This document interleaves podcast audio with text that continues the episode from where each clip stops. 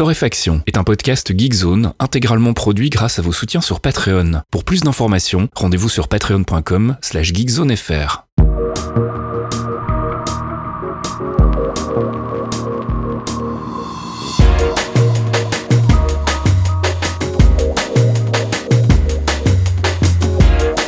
Bonjour Geekzone et bienvenue dans ce 160e épisode de Torréfaction. On est de retour après une longue absence. C'était quoi, trois semaines, euh, cher Caf? Ou alors 15 jours officiellement, mais euh, ça passe vite. Donc euh, oui, ça doit faire pratiquement trois semaines maintenant que les gens ne nous ont pas entendus dans leurs petites oreilles. On est bien content d'être de retour avec notre sélection de l'actu. On parlera gaming, app, culture et puis tech. Et puis bah, j'en profite pour te souhaiter bonne année, tiens, bonne année 2021. Oui, et vous aussi les gars, parce que là on enregistre, on est le 7, il y a déjà un Capitole qui brûle. C'est ce que j'allais dire, ouais. Fuck 2021 voilà, l'Angleterre qui est en lockdown. Euh, nous, les écoles, il n'y a pas le virus, il évite les écoles. Chez nous, apparemment, le gouvernement a décidé que tout allait bien. Euh, donc voilà, non, c'est bien. Moi, je pense qu'effectivement, cette petite année euh, est nickel. Alors, j'ai plein de potes qui ont des solutions, hein, genre 2020.5. on est en fait le 37 décembre, enfin 38, enfin on sait plus comment compter. Mais bon, on sent bien qu'on y va reculons. nous, on oublie tout ça. Hein. on va on va parler de trucs rigolos, on se détend, on en profite euh, parce qu'on n'a pas le choix. Hein, bah oui. sinon, les gars, euh, faut prendre une petite pelle et puis salut quoi. C'est ça. Donc, non, on va parler de trucs hyper détente aujourd'hui. On va voir un petit peu compliqué, mais pas, il y a qu'un truc compliqué. Donc euh, voilà, relaxez-vous, prenez votre popcorn, tout va bien se passer. Allez, on attaque tout de suite avec le gaming et des bagnoles, hein, avec Star Drift Evolution. Ouais, je commence l'année gentiment avec des grosses dépenses sur les jeux vidéo, les gars. Euh, je vous parle d'un jeu qui coûte 7,50€ euh, et moi je l'ai acheté en promotion à Noël à 5 euros. Je me suis ruiné. euh, je suis dans une petite phase, il faut que je vous l'avoue, hein, une petite phase régressive, n'est-ce pas, sur les jeux de bagnoles vus du dessus. Euh, ça a commencé innocemment avec des voilà des émulateurs. J'ai relancé des vieux titres en me disant ah là là c'était vachement bien. Et puis bon, tu rejoues, tu t'aperçois que finalement la maniabilité en 2020, 2021 Bon, c'est plus trop ça en fait. Hein. Euh, on a on a fait des progrès, donc je teste des nouveaux trucs et euh, j'ai des potes qui m'ont soufflé dans l'oreille qu'il fallait que j'aille voir du côté de Star Drift Evolution, euh, qui est un petit titre indépendant qui nous vient d'Allemagne avec un développeur qui s'appelle 4C, qui ou je sais pas si ça se prononce comme ça, mais j'en suis désolé, j'ai fait espagnol, j'ai fait j'ai fait espagnol deuxième langue, donc en plus même en espagnol je l'avais pas pour vous dire mon niveau, donc on va rester extrêmement gentil. c'est 4 si euh, et alors je sais pas du tout combien ils sont dans ce studio, je ne serais pas étonné que ça soit une one man army. Euh, et Stardrift Evolution, c'est vraiment typiquement le petit jeu qu'on aime bien et qu'on a l'habitude quelque part de voir sur mobile. Euh, c'est le genre de titre qu'on voit de plus en plus souvent euh, sur euh, la partie indé en fait de Steam c'est normal parce qu'en fait, il n'y a, pas, y a pas un énorme taf de dev, tu vois, en 3D, tu te dis, ah là là, les gars, il faut qu'ils soient plusieurs, il faut faire des mhm. voitures, des décors, etc. On a des super outils maintenant, euh, et euh, là, globalement, les mecs, euh, je vois pas mal de jeux en ce moment qui sont faits avec Unity et qui commencent vraiment, enfin, qui commencent, ça fait un moment, hein, je sais, mais qui ont vraiment de la gueule. Mhm. et là, le mec a trouvé, le mec ou la team, encore une fois, je ne sais pas, a trouvé un design qui fonctionne vraiment bien, c'est un peu cubique, mais c'est très sympa. Alors, qu'est-ce que c'est? Comme son nom l'indique, Star Drift Evolution, c'est pas un jeu de Formule 1. Hein. C'est un jeu où vous êtes perpendiculaire à la route les trois quarts du temps, puisque vous allez drifter comme un sale. Alors peut-être même un peu trop pour certains, je ne vous le cache pas. Euh, ça glisse énormément et en fait c'est le cœur du gameplay dans le sens où il y a plusieurs types de circuits. En fait, il y en a plein. Je crois que là, euh, au dernier compte, on était à plus de 50 circuits déjà. Euh, ouais. non, le mec s'est un peu fait plaisir. Au début, il y a des, des trucs un peu ovales, on, on, fait pas peur. Il y a tout un tuto assez sympa d'ailleurs pour vous faire comprendre que bah, il va falloir se mettre un petit peu le pad dans les mains. C'est pas si simple que ça. Euh, et euh, évidemment, en fonction du circuit, euh, vous allez avoir des feelings, des bruitages différents. Il y en a où c'est vraiment une piste de glace. Il y en a où c'est de la neige. Ce n'est pas la même chose. Vous allez voir, vous allez vite le découvrir. Il y en a où c'est du bon vieux bitume mais c'est du bitume de jeux vidéo, hein, donc il accroche pas grand chose non plus.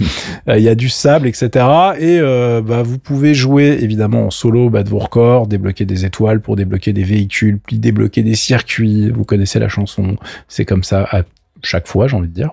Et euh, la différence, c'est que là, il y a un petit mode online que j'aurais bien aimé tester, et peut-être que c'est pour ça que j'en parle dans ce podcast, car je n'ai pas trouvé d'amis. je n'ai pas trouvé d'amis en ligne pour me faire ridiculiser, ce qui quelque part m'arrange parce que l'IA au mode en normal, hein, même pas en hard, l'IA en normal déjà me met de mauvaise humeur parfois. euh, donc c'est un peu compliqué. En revanche, euh, je trouve le jeu hyper bien fini, le feeling est hyper sympa en fait. J'adore les glissades du, du qui sont proposées par le jeu. Euh, si vous êtes un petit peu large et que vous tapez sur des objets, vous allez vite comprendre qu'il faut absolument jamais faire ça, mais vraiment pas, parce que là vous êtes stoppé net. Donc du coup, bah, vous pouvez recommencer le jeu. Et là, un petit peu comme les un Super Meat Boy ou ce genre de, de Diane Retry, bah vous pouvez appuyer directement sur Select et hop, vous recommencez directement la course. Il n'y a pas d'écran de loading, il n'y a pas d'image, machin. Boum, vous êtes de retour sur la ligne de départ et on recommence en essayant d'être moins nul. Euh, le mec a bien compris, enfin les mecs, j'arrête pas de dire le mec, mais ça se trouve ils sont plusieurs, c'est horrible. Mais en tout cas, ils ont bien pigé que le, le voilà ce, ce genre de titre, quand on veut s'améliorer, on veut pas être distrait, on veut pas perdre de temps sur des conneries. Et euh, du coup là, c'est vraiment hyper bien optimisé. Ça tourne évidemment super bien, il n'y a pas grand chose à afficher en même temps. Euh, et euh, j'aime beaucoup le style graphique. Donc voilà, je sais qu'il y a pas mal d'autres jeux. Euh, c'est ce que j'allais dire. Oui, il y a une grosse résurgence de, de jeux de ce genre. Là, j'ai vu passer un, c'est Bloody Rally Show ouais. que j'ai pas pu tester encore, qui a visiblement de bonnes notes aussi, qui est aussi un, un top-down bagnole de drift, quoi. Enfin, ouais, il y en a un autre. Il y a Art of Rally qui, ouais. qui, qui est dans le truc. Enfin, il y, y, en a un paquet. Il y avait un truc avec Mud, je sais plus quoi. Enfin, il y, y, a vraiment un paquet de jeux dans ce dans ce style-là. Euh, là, le, le, le, truc est sorti le 30 octobre 2020. Euh, les reviews sont super positifs euh, et franchement, encore une fois, vous prenez pas un risque financier extraordinaire. si vous aimez bien ce genre de jeu, vous pouvez vous faire plaisir et j'essaierai de convaincre des gens sur la zone de venir m'expliquer à quel point je suis nul, ce qui ne sera pas très compliqué, mais je m'amuse quand même. Donc ce n'est pas grave, laissez-moi tranquille. Et puis on verra s'il y a d'autres titres où ça glisse moins qui doivent arriver. J'en ai déjà vu en fait, j'ai vu des trailers sur 2021. J'ai l'impression qu'il y a pas mal de mecs qui se sont rappelés que c'était pas des jeux extrêmement compliqués à faire et qu'avec les outils actuels finalement ça pouvait aller assez vite. Et moi ça me fait bien plaisir parce que je suis de l'époque Super Cars, Super Cars 2 sur Amiga, mm -hmm. Super Sprint sur Atari ST, tout ces Death Rally, Death Rally, pardon, euh, Micro Machine et compagnie. Il euh, y avait vraiment de quoi faire. Euh, et moi j'aime bien ce petit genre de jeu. Autant je suis pas ultra client des simus et des trucs hyper hyper détaillés où il faut vraiment être concentré, tu vois. Même si j'aime bien de temps en temps. Là franchement ça me ça me fait bien plaisir. Donc voilà, on va suivre ça de très près. Star Drift Evolution. Donc si vous voulez l'acheter, venir montrer à Caf qu'il est peut-être pas si nul que ça finalement, c'est l'occasion. euh, ça se passe bien pour Sony là, la PS5, ça, ça marche? Oh Bah ouais, je, moi ça me fait marrer de balancer des chiffres parce qu'on s'était dit ouais les consoles, tu sais, bon ça fait 7 ans, mais peut-être que la mode et puis bon l'économie, tout ça. Ouais alors Sony en fait ils ont fait non non non, écoute euh, nous ça va. Euh, là ils viennent d'en balancer quand même 3,4 millions en 4 semaines de commercialisation euh, et pour ceux qui veulent des points de référence, eh bien c'est le record en fait depuis la PlayStation 1, on n'avait jamais vu ça. Euh, et quand je dis depuis la PlayStation 1, elle n'avait pas fait ça, hein, soyons très clairs. C'est euh, vraiment le meilleur démarrage d'une console PlayStation depuis la création de la marque. Ils en ont fourgué, ça a été confirmé, plus de 107 000 en, en une semaine en France. Donc bah ça va bien pour eux et ça explique aussi pourquoi ça part aussi vite des stocks et pourquoi c'est aussi dur d'en avoir une quand on n'avait pas réservé ou anticipé le truc et qu'on en voulait vraiment une. donc franchement, je suis impressionné et j'espère que ça va continuer comme ça dans le sens où plus ils vont en vendre, plus les développeurs vont se mettre à faire des jeux de nouvelle génération sur cette bécane. Et pour nous autres qui sommes un petit peu axés, je, voilà, on, se, on, peut se le dire, hein, on est plus sur PC que sur console quand même. euh, eh bien, écoutez, ça va faire juste monter mécaniquement le niveau des jeux euh, nouvelle génération, enfin parce que nous sur, c'est un développement continu sur PC, donc on s'en fout un ouais. petit peu. Mais il y a toujours un nivellement par le bas qui peut venir nous faire chier sur PC. Eh bien, plus les consoles sont puissantes, moins on le sent. Et du coup, c'est une bonne nouvelle. Donc, euh, bah, continuez. En revanche, pas trop de chiffres du côté de chez Microsoft qui dit que tout va bien, euh, qui fourgue du Game Pass à plus. Euh, alors vraiment, ils se font très très très plaisir sur leur abonnement. Sony communique pas plus que ça sur le PlayStation Plus, mais je vous rassure, hein, ils se font plein de thunes aussi. Donc, euh, même moi, j'en ai un d'ailleurs, ce qui alors que j'ai pas allumé ma console depuis oulala. Enfin, si je l'allume pour récupérer les jeux gratuits, pour te donner une idée du, du level quand même. Tous les mois, je vais chercher mes jeux et puis après, je les lance jamais parce que je, voilà, je, je me déteste. Comme tout le monde, hein. Voilà, je me déteste, c'est horrible. Mon backlog est dégueulasse. Donc voilà, je pense qu'on est vraiment sur un, une bonne mouvance de ce côté-là, mais j'attends d'avoir des petits chiffres de, quand, quand même de Microsoft parce que bon, on va pas retourner le couteau dans la plaie, mais ils sont pris quand même une sacrée claque oui. sur la génération précédente et j'ai pas l'impression que ça soit très très différent sur ce démarrage. Allez, on passe du côté de la culture et je voulais parler de la BO du film Soul, le dernier Pixar. J'ai cru comprendre Oh. que tu l'avais vu. Oh là là, quelle tuerie. quelle tuerie. Alors j'ai quand même eu des gens qui m'ont dit, euh, je, fais, je, je- je fais une aparté, mais j'ai des gens qui m'ont dit oui, euh, mais j'ai pas compris. Et bah, pff, je- désolé. Bah, tu vois, je, je, je- je, je, je sais pas, je sais pas quoi te dire parce que vraiment le film, enfin le, le message n'est pas extrêmement compliqué. Euh, et après, euh, pour ceux qui découvrent que les Pixar ne sont pas forcément pour les enfants en termes de message, bah, Mm. j'ai envie de dire ça fait, enfin ça date pas d'hier quoi. Non, non, c'est pas nouveau. Voilà. Et puis les gamins de normalement, normalement les petits personnages devraient quand même les distraire un petit moment. Donc euh, voilà. Et, euh, moi j'ai j'ai vraiment adoré et euh, que ça soit en termes d'écriture, en termes de réalisation technique. Et effectivement, la musique est pas trop mal, mon ami. Ouais, donc euh, musique signée, euh, moi ça m'avait surpris quand on l'avait annoncé, signée Trent Reznor et Atticus Ross, qui sont plutôt d'habitude rattachés à des films un peu plus sombres. On pense à David Fincher notamment, Voilà. avec qui j'avoue ils que ont ça pas m'a mal bossé. J'ai pas j'ai pas pensé à Trent Reznor hein, quand j'ai quand j'ai entendu la bande son. Alors moi j'ai retrouvé des petites intonations, des petites notes, des petites euh, des petits réflexes mélodiques on va dire que, que je retrouve dans le reste de la, la carrière du, du duo en fait. hein. Donc euh, bah, on- pour ceux qui connaissent pas, un Trent Reznor c'est le frontman de Nine Inch Nails. Euh, Atticus Ross c'est un des musiciens qui gravite dans la formation Nine Inch Nails, qui est une formation un peu à géométrie variable avec toujours Trent Reznor au milieu. Et puis bah depuis quelques années, une dizaine d'années là, ils font pas mal de bandes son. Ils ont fait la bande son de la série Watchmen, ils ont fait euh, euh, des bandes son pour des films Netflix dont j'ai oublié le nom, Bird quelque des- chose. C'est des était- films Netflix, c'est normal. Voilà, le film était mauvais, mais la BO était vraiment très très chouette. Et donc, on a annoncé il y a euh, un an, je crois à peu près, qu'ils allaient signer aussi la bande son du prochain Pixar. Donc, c'était assez surprenant.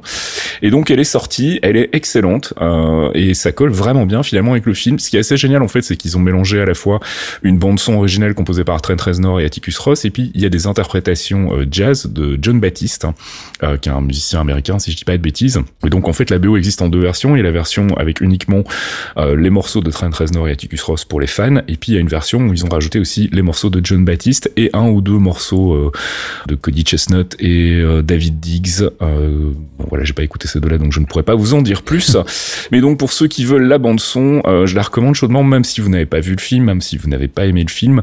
Euh, c'est toujours un plaisir de retrouver Trent Reznor et Atticus Ross. On va écouter d'ailleurs un petit extrait, un morceau qui s'appelle Portal, The Hall of Everything. Si vous avez vu le film, vous savez exactement à quel moment ça se passe.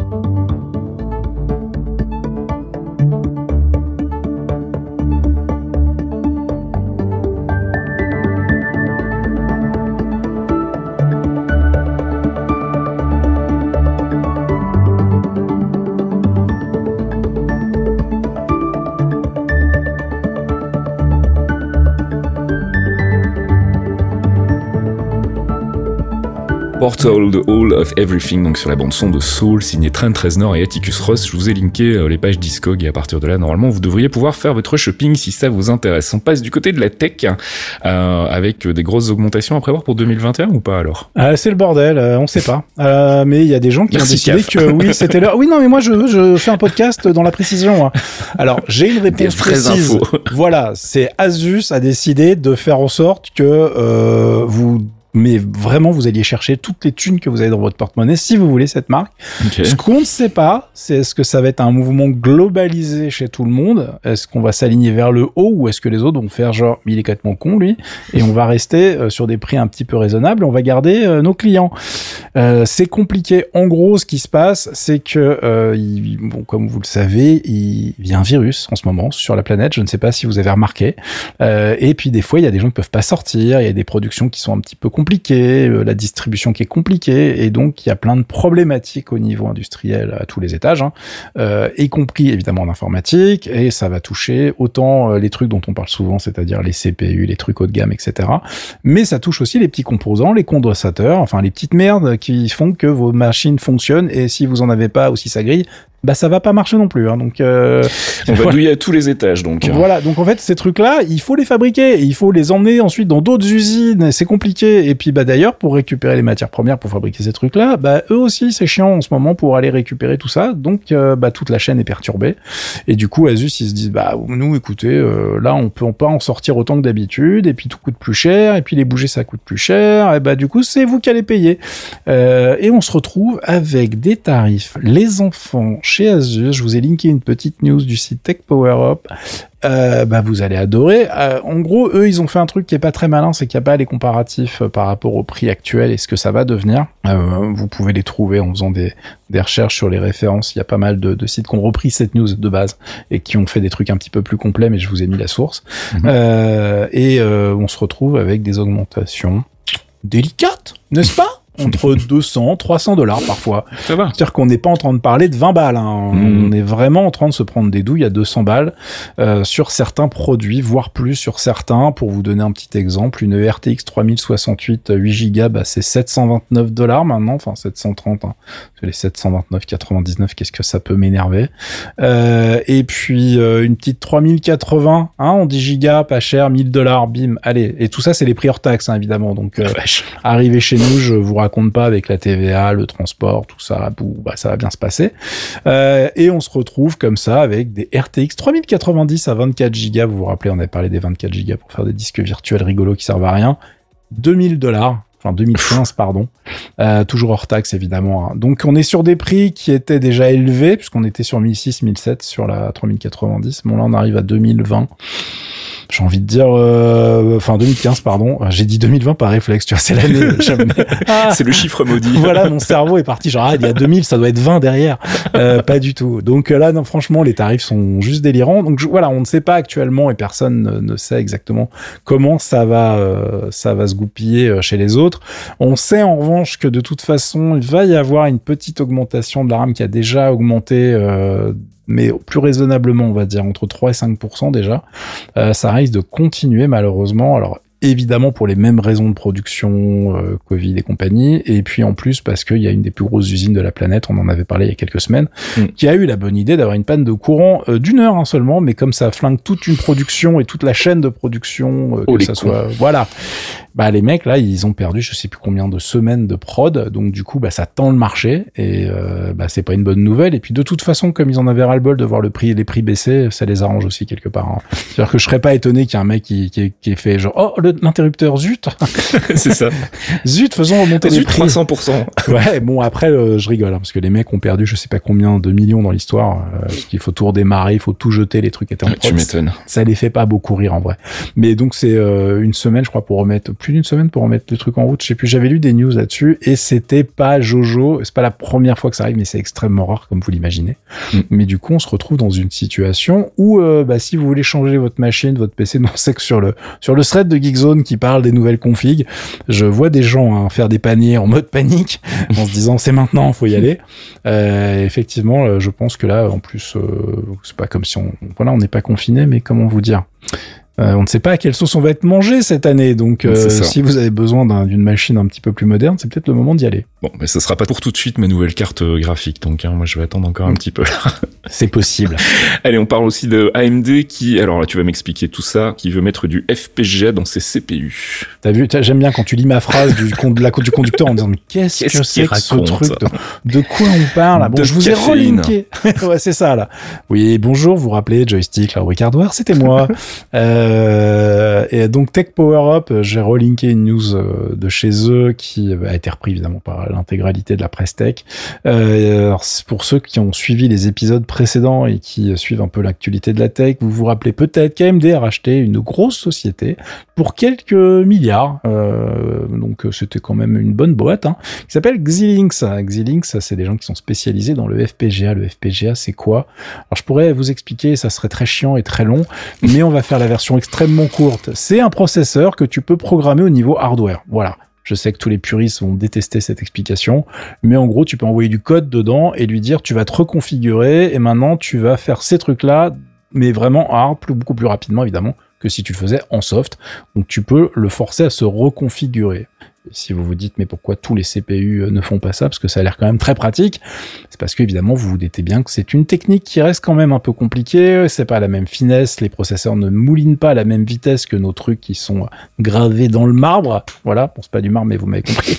Euh, et euh, du coup, il y a quand même un avantage à ce truc-là, c'est que tu te dis, si on arrivait à mettre un petit bout de FPGA dans des CPU normaux, on pourrait faire des choses, mais uniquement quand on en a besoin. Il faut savoir que dans nos puces modernes, euh, il y a quand même dans nos x86, dans votre dernier Ryzen, là, il reste des morceaux de code et des morceaux de trucs pour la compatibilité de CPU qui datent du siècle dernier et dont on a fondamentalement plus rien à foutre puisque c'est des instructions qui sont très peu utilisées, qui sont utilisées par quelques softs et du coup on pourrait récupérer cette place sur la puce pour faire autre chose par exemple. C'est un exemple d'utilisation. Donc du coup on pourrait faire de la virtualisation aussi du coup avec ça ou bien émuler des machines. Hein alors c'est encore un autre euh, une autre possibilité mais là déjà le but du jeu ça serait de se dire bah ok euh, finalement ces instructions là on va mettre plus de trucs modernes dans, dans la puce mm-hmm. et si un soft a besoin je sais pas des vieilles instructions MMX du siècle dernier Rappelle-toi.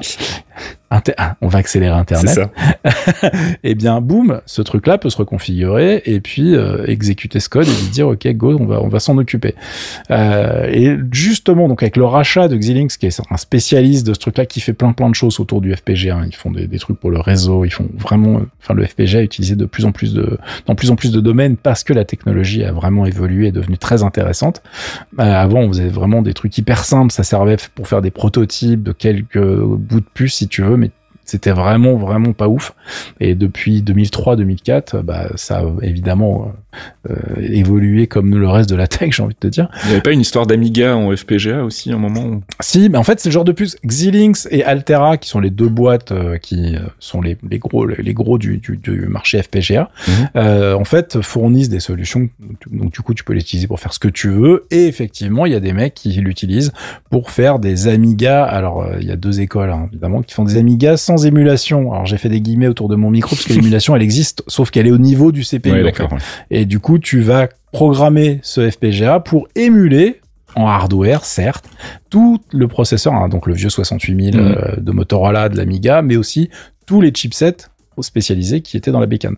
Donc tu, tu vas programmer cette puce pour euh, faire ce que va faire un WinUAE sur ton Windows si tu veux. Sauf que comme la puce ne fait que ça, on va dire que euh, on pourrait espérer que ça fonctionne mieux que le reste. Bon, en vrai, il y a les mêmes bugs que sur un logiciel normal. Il faut que l'émulation soit bien programmée et globalement, ça reste moins rapide qu'une qu émulation sur un Ryzen, par mhm. exemple, même si vous avez Windows et qui tourne derrière. Enfin bon, bref, c'est deux écoles et c'est encore une autre problématique sur laquelle on pourrait débattre. Mais c'est effectivement ça le principe. C'est tu prends une, une puce et tu lui fais faire ce que tu veux en disant bah toi maintenant tu vas être bah, un Motorola 68000. c'est ça. Toi tu es un Amiga. Toi tu es un Amiga maintenant et tu te démerdes. Donc voilà, globalement le FPGA, les possibilités sont énormes. Plus la tech euh, évolue et plus c'est intéressant. Et du coup AMD ils sont ils ont développé alors ils ont pas développé, ils viennent juste de déposer un brevet où tout le monde s'est excité parce qu'on s'est dit bah putain ça va être euh, hyper intéressant cette techno. Mm-hmm. euh, mais en vrai bon ils ont fait une liste de trucs qu'ils pourraient faire pour poser le brevet en fait. Moi je pense qu'ils se protègent aussi parce que c'est une technologie qui va évoluer et comme maintenant ils ont racheté Xilinx, ils veulent pas que les mecs viennent les saouler, euh, qu'un gars arrive dans leur dos et fasse ça avant eux, tu vois. Mais euh, en tout cas sur le papier c'est hyper intéressant. Il y a absolument aucun produit prévu là tout de suite après-demain avec ça. Hein. C'est juste que euh, en termes de, on va dire un petit peu science-fiction, on peut imaginer des choses qui seraient hyper sexy. Il y a plein de gens qui se disent maintenant avec l'explosion des puces de chez Apple qui prouvent que bah, là, la base ARM fonctionne, le jeu d'instruction ARM peut faire des trucs incroyables. Euh, est-ce que euh, nos amis de chez AMD pourraient pas avoir une partie, par exemple, émulation x86 et puis faire finalement un des puces euh, sur le jeu d'instruction RISC Ou est-ce qu'ils vont faire l'inverse? Enfin, hmm. ils peuvent du coup s'adapter, si tu veux, au marché sans perdre leur, leur, leur monde d'origine en tout cas. Donc euh, il y a plein plein de choses. Je vous laisse aller lire la presse texte si vraiment ça vous éclate ce genre de, trucs. Mais en gros, on est on est un petit peu à la croisée des chemins. On est au début de, de, choses hyper intéressantes. Bon en tech, j'ai envie de te dire que tous les ans il y aura quelque chose d'intéressant. Mais là, on sent qu'il y a vraiment une évolution d'architecture comme on n'en a pas eu depuis bah, euh, plusieurs dizaines d'années finalement. Euh, donc ça va être hyper intéressant de suivre ça, même si bah, quand on est au cœur de l'actu, on se rend pas forcément compte des shifts. mais là, ça va vraiment vraiment, ça risque de vraiment bouger. Donc on verra bien ce que ça donne dans quelques années. En tout cas, AMD est un petit peu plus véloce que nos amis de chez Intel pour le coup, qui pour info avaient déjà utilisé du FPGA sur des gros Xeon très chers. Hein. pour les gens Michel commentaires qui vont venir et qui vont m'expliquer que ça existe déjà, non, non, ça n'a jamais été fait dans la puce en fait. Mmh. Ça a été fait à l'extérieur et du coup c'était hyper lent parce que les instructions doivent aller du processeur à ce bidule et puis revenir, euh, ce qui n'est pas ultra optimisé, vous en conviendrez. Et puis ça a été euh, grosse fournée de dossiers clavier mécanique euh, en cette fin d'année, début d'année 2021, mon cher Caf. Oh là là, j'ai balancé du backlog. Qu'est-ce qui s'est passé J'ai décidé qu'il fallait commencer 2021 de bonne manière. Je, bah non, je savais que ça servait à rien. Hein, regarde l'actu. Mais bon, bref, moi c'est fait. J'ai fait ma partie du deal. Euh, en gros, j'avais plein de trucs à terminer. J'avais des vacances. Euh, et puis, bah, euh, comme on peut vachement voyager, faire des trucs en ce moment, et puis que j'avais vachement le mood à ça, je me suis dit, je vais plutôt travailler et terminer certains trucs importants. Donc, je vous ai fait du dossier que tout est linké évidemment dans la news qui accompagne le podcast, comme d'habitude. nous avons du test de clavier Topré qui sont des switches en fait. J'explique ça en long, en large, en travers. Je vous ai fait plusieurs dossiers, dont un qui était promis depuis 2016 pardon, désolé, hein. mais voilà, il est là, qui est un, dossier sur la création d'un clavier mythique qui s'appelle le HHKB, le Happy Hacking Keyboard, qui nous vient euh, d'une euh, bah, d'un monsieur qui est vraiment une des légendes d'Internet au Japon, en fait, euh, qui s'appelle Eiti Wada, qui est un des mecs qui a fait évoluer le net au Japon de manière assez incroyable et qu'on avait ras-le-bol de se taper des claviers différents toutes les 15 jours sur les stations Sun, enfin, en fonction de la station de travail sur laquelle il était censé bosser. Et du coup, euh, il a bien mis à profit sa retraite, euh, puisque c'est euh, quand il a fini ses, sa tenure, comment ils disent, quand il a fini d'être le boss de l'université de Tokyo U, enfin la une des plus grosses universités de, de, du Japon, voire enfin c'est le Harvard japonais, hein, si je dis pas de bêtises. D'accord. Euh, et du coup, quand il s'est barré, il a fait genre bon, maintenant je vais pouvoir m'occuper de ce clavier. Les gens de chez PFU, qui est une filiale, une filiale de Fujitsu, ont repéré en fait un article où il expliquait qu'il en avait marre et qu'il aurait bien eu dans sa besace un petit clavier portable et du coup de là est parti un projet assez fou dont je vous narre toute la création dans ce dossier, ce qui me permet de vous expliquer le Switch d'où il vient, comment, pourquoi il est différent et pourquoi il est intéressant par rapport à ce qu'on a sur les claviers mécaniques classiques. Euh, et euh, derrière, j'ai enchaîné sur le test de la dernière génération qui est, arrivée l'année dernière au Japon, euh, qui s'appelle donc les Happy Hacking Keyboard hybride, enfin professionnel hybride, mais vous allez voir qu'il y a plusieurs gammes qui sont en fonction de votre porte-monnaie intéressant. Bon, évidemment, je suis désolé pour votre porte-monnaie. Hein, je tiens à le dire. oui, ça fait mal, oui. Voilà, ce ne sont pas des claviers, c'est du full made in Japan, c'est des petites séries, euh, forcément, c'est compliqué, il n'y a pas d'azerty, euh, c'est euh, voilà, c'est il n'y a pas de LED. Les mecs on n'a rien à foutre du marché gaming à la base, je dis bien à la base, car il y a une autre marque qui en fait émane de la même entité, qui s'appelle Real Force, qui fait une gamme gaming, mais qui ne l'adapte pas vraiment au reste du monde. En fait, elle reste pour l'instant coincée au Japon et un petit peu aux États-Unis. En revanche, ils ont balancé euh, enfin sur le marché européen la gamme R2, qui est une évolution d'un clavier que j'adore euh, et qui, euh, pareil, j'ai fait le test, donc vous vous irez lire tout ça en détail sur Geekzone et qui est vraiment pour moi un, bah, un des claviers, c'est un clavier classique TKL, donc sans pavé numérique ou avec pavé numérique, vous avez vraiment le choix, qui est évidemment encore en QWERTY, je m'excuse, mais qui pour moi en termes de feeling, est ce qui se fait de mieux sur le marché, sans rentrer dans le monde du clavier méca fait maison où mhm. vous allez euh, lubrifier à la main chaque chaque truc comme vous aimez. Enfin voilà on a des moi j'ai plein de potes qui le font. Je je l'ai fait aussi. Voilà je, avec un ton un petit peu honteux tu sais. Ouais je, l'ai fait aussi bah, oui bon il y a des mecs qui montent des, des Millennium Falcon en Lego hein, euh, oui qui customisent leur vapoteuse donc euh, voilà. Voilà donc chacun son petit délire. Et puis bah on passe notre vie devant des claviers donc euh, les périphériques d'entrée, c'est quand même pas mal quand ça marche bien. Et quand on est content de tapoter sur son clavier, vu qu'on passe notre vie à faire ça, euh, autant pas se bousiller et rester dans sa Twingo Saxo, je sais pas quoi, tu vois, et bosser sur un clavier d'elle à 10 balles, ça va bien, quoi. Donc faites-vous plaisir, bah lisez ça, et je vous ai fait en plus un dossier qui s'appelle le chant des claviers, où je vous ai fait un petit comparatif du son que ça fait, parce qu'évidemment, Je peux pas vous envoyer des ondes cérébrales pour vous expliquer euh, le plaisir qu'il y a à taper euh, sur ces trucs-là. Donc euh, j'ai fait avec les moyens du bord et en tout cas je vous ai fait un petit comparatif sonore pour que vous compreniez pourquoi en plus ces claviers pour moi sont hyper agréables à utiliser et psychologiquement pourquoi tu te dis ah j'ai commencé à taper, je vais continuer ce texte, c'est que du bonheur. C'est un peu comme quand tu écoutes le bruit de la pluie et que tu es content, ça te calme. Chez certaines personnes. Je sais que tout le monde n'est pas d'accord avec ça. Il y en a certains chez qui ça donne envie d'aller pisser, mais euh... ouais voilà, il y en a qui ça stresse, que ça rend triste et tout. Bon, il y en a que ça apaise. Euh, donc voilà, je vous explique euh, tout ça avec ce petit dossier. Vous allez écouter tout ça et vous allez voir qu'il y a des voilà, il y a des claviers mécaniques où ça fait ping ping ping. C'est juste dégueulasse. C'est horrible. N'utilisez pas ça euh, si vous pouvez. Euh, et en tout cas, sachez que même quand vous avez ce genre de clavier, en le démontant et en bricolant un peu, on peut aussi améliorer ce genre de truc. Hein. Mm-hmm. Un peu comme quand tu améliores une caisse pourrie pour la rendre un peu plus, un peu plus potable. Euh, donc voilà, il y a tout un, un, monde dans le clavier mécanique assez rigolo. J'avais décidé d'en parler depuis très longtemps, donc voilà, c'est fait. Alors je sais qu'il y a des gens qui attendaient un dossier complet sur l'intégralité des claviers mécaniques, comment ça marche, tous les types de switch, etc. Je n'ai pas le temps, les amis. D'accord? Voilà. Euh, là, j'ai pas le temps. Alors, c'est vrai que j'aimerais bien le faire. Euh, j'en ai lu aucun, j'en ai vu aucun vraiment qui me qui me plaisent, euh, qui soit aussi complet que ce que j'avais noté moi dans un coin, euh, mais pour faire vraiment un truc nickel avec les animations pour vous expliquer les différents, les différents systèmes, euh, comment ça sonne, etc. C'est très très compliqué. Euh, en revanche, sur le forum, il y a des gens qui ont pris un peu ma relève là-dessus et qui balancent beaucoup beaucoup d'infos.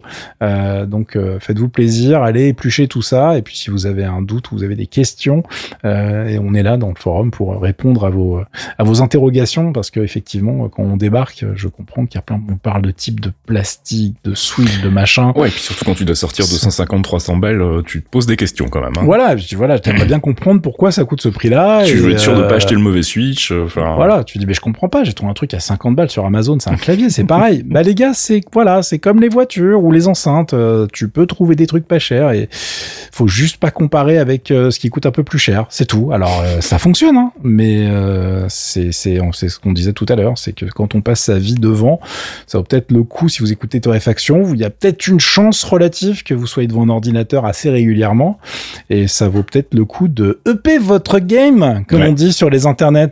Moi, je l'ai fait une dizaine d'années, je regrette absolument pas. Je me demande bien quel clavier tu utilises d'ailleurs. Euh, je ne dirai pas. Allez, on termine par une mauvaise nouvelle puisque c'est la guerre hein, du côté oh. des SSD. Ah voilà, ça fait ça fait flipper tout le monde. Hein. voilà, là c'est moche. Euh, je vous ai linké un petit papier rigolo de chez TechSpot qui teste les derniers SSD du marché. Euh, alors il y en a un qui est dispo depuis pas très longtemps, euh, mais qui est déjà connu, qui s'appelle le Samsung 980 Pro, qui est le, le, fleuron en fait de la gamme Samsung. Et il y a une marque qui est vachement moins connue, mais qui commence à vraiment faire parler d'elle depuis quelques mois, même depuis l'année dernière, euh, vraiment, qui s'appelle Sabrent, qui euh, vient les chatouiller avec un produit qui s'appelle le Sabrent Rocket 4 plus euh, et qui euh, bah alors euh, oui je sais le nom est un peu pourri It's mais, a bit much comme l'autre. Ouais bah oui parce qu'en fait ils avaient un Sabrent Rocket 4 qui fonctionnait très bien. Ils se sont dit on va un peu capitaliser sur cette marque et on va rajouter un plus derrière. Ce qui est franchement jamais une excellente idée, on est bien d'accord. Euh, surtout que ça leur coûtait pas plus cher de l'appeler le 5, hein, euh, c'est pas non plus dramatique. Euh, et euh, on s'aperçoit qu'en fait, eh ben, effectivement, les petits gars tiennent la dragée haute aux, Coréens avec des performances assez hallucinantes. En plus, le truc fait 2 teraoctets. je vous laisse la surprise du tarif dans le, dans le papier, parce qu'évidemment, c'est pas non plus donné donné, mais c'est donc c'est des SSD dernière génération PCIe 4, donc il faut effectivement les derniers chipsets AMD pour euh, que ça fonctionne à plein régime. Euh, mais voilà, euh, moi je me rappelle des SSD où on était hyper content parce qu'on était à 500 mégasecondes. On se disait waouh par rapport à un disque mécanique, comment c'est tellement une fusée. bon là, on est sur des trucs stratosphériques. Hein, pour vous donner une idée, le Srabrent Rocket 4 Plus en lecture, ça atteint les 7 gigas secondes. Euh, bon, voilà, je pense que ça devrait suffire. Le, le Samsung est vachement plus lent. Oh là là, ils ne sont qu'à 6300 mégasecondes. Mon Dieu, quel enfer euh, Donc franchement, vous allez voir, c'est juste n'importe quoi. Et fondamentalement, dans la vie de tous les jours, vous n'aurez pas forcément des applicatifs qui vont en tirer parti. Je suis bien d'accord. Moi, j'ai été raisonnable. J'avais attendu le Black Friday pour acheter un Sabrent Rocket 4, donc la gamme précédente.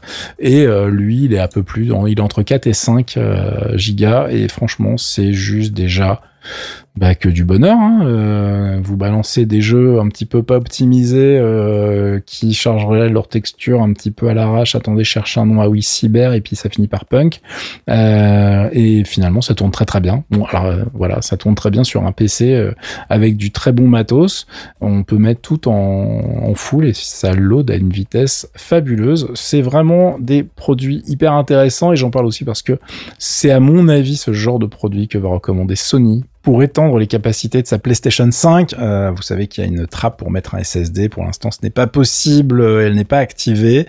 Euh, et parce que justement, Sony est en train de valider tous les produits qui vont être autorisés entre guillemets à aller dans cette petite trappe, parce qu'ils vont pas euh, autoriser euh, n'importe quel SSD dans la mesure où sinon ils vont avoir des gens au support technique qui vont appeler en disant oui bonjour ça marche pas du tout. Qu'est-ce que c'est que cette merde? oui, le SSD qui est dans la PlayStation 5 étant extrêmement rapide, il peut pas se permettre d'avoir un truc tout pourri dans la trappe d'extension. Donc euh, il faut que ça soit un petit peu solide et c'est pour ça que ça sera des produits validés par Sony et à mon avis, on va être sur ce genre de choses. Euh, vous allez voir sur l'article que je vous ai linké, il y a les tarifs, il y a une tonne de bench avec des produits un peu plus anciens pour que vous ayez des points de comparaison. Euh, et évidemment tout est en anglais, hein, donc j'espère que vous avez travaillé pendant les vacances.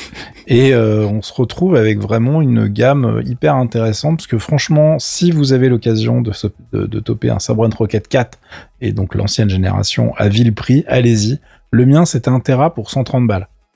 Donc euh, on est quand même sur des choses un petit peu raisonnables dans le sens où le 4 plus de 2 Tera, euh, bon, il va un peu vous alléger de 400 dollars, c'est le Mm. prix euh, actuel. Forcément, euh, c'est un peu plus cher et puis je suis pas sûr que vous ayez besoin de- de- d'autant de, place là tout de suite. Mais en tout cas, sachez voilà que ces choses existent, que le marché évolue. On attend encore des choses euh, pour 2021, plutôt vers la fin d'année, car la technologie euh, des puces en fait qui permettent de stocker les données n'arrête pas d'évoluer. Euh, c'est une très bonne nouvelle. Euh, moi, j'ai euh, maintenant j'ai compté, hein, je suis pas, j'ai passé les 3 Tera dans le PC en SSD. Euh, tout ça pour pas désinstaller mes jeux. Bravo, bravo CAF. C'est moche quand même ce qui m'a. Ouais, bon après euh, il me reste vraiment des vieux modèles à l'intérieur, donc euh, c'est pas non plus. euh, J'en ai vraiment un seul de moderne. Mais en tout cas voilà, ces produits-là sont hyper intéressants. Surveillez les promos. Je sais qu'il va y en avoir sur Amazon. Je vous rappelle l'existence d'un site qui s'appelle Camel Camel Camel. Faites une recherche sur notre ami Google, vous allez trouver un truc où vous n'avez qu'à rentrer l'URL en fait d'un produit Amazon pour avoir sa courbe des prix Mm. euh, sur les derniers mois. Comme ça, vous allez voir si ça vaut le coup, si c'est une vraie promo, si c'est une fausse promo, etc. Et euh, il y a vraiment des produits de, de tech comme ça où vous pouvez mettre des alertes et euh, c'est assez intéressant pour aller ninja des choses hein, de ce calibre-là, puisque finalement, quand on les achète full price et qu'on n'en a pas vraiment besoin, on est un peu dégoûté en se disant oui, Chaf, il a dit que c'était bien, moi je trouve que mon PC est RAM et tout. Non, non, voilà, là vous pourrez faire quelque chose de malin et attendre des vraies promotions et euh, sans attendre Black Friday, parce que sinon vous allez attendre un moment quand même. je vous rappelle qu'on en sort là, à, à peine, voilà.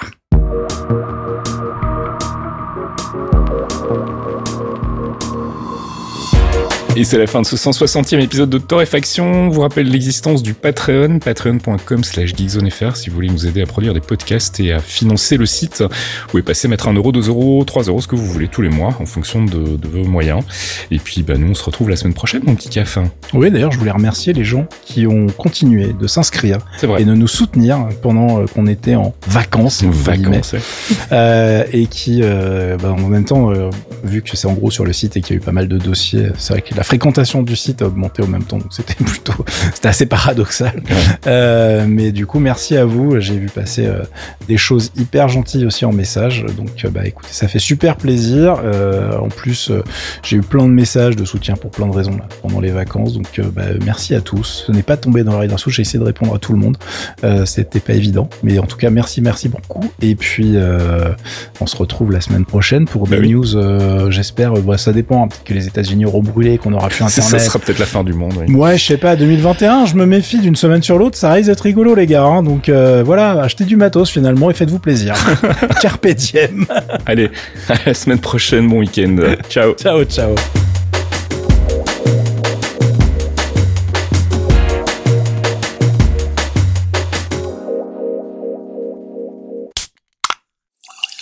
Un podcast signé Faskill. Faskill.com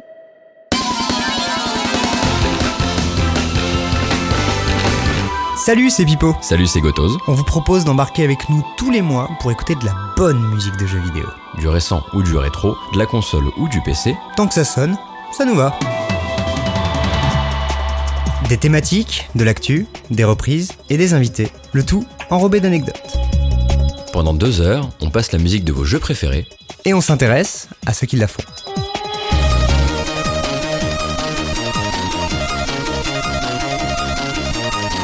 Les démons du midi, c'est tous les derniers mercredis du mois sur geekzone.fr. Fuck you 2021, wouhou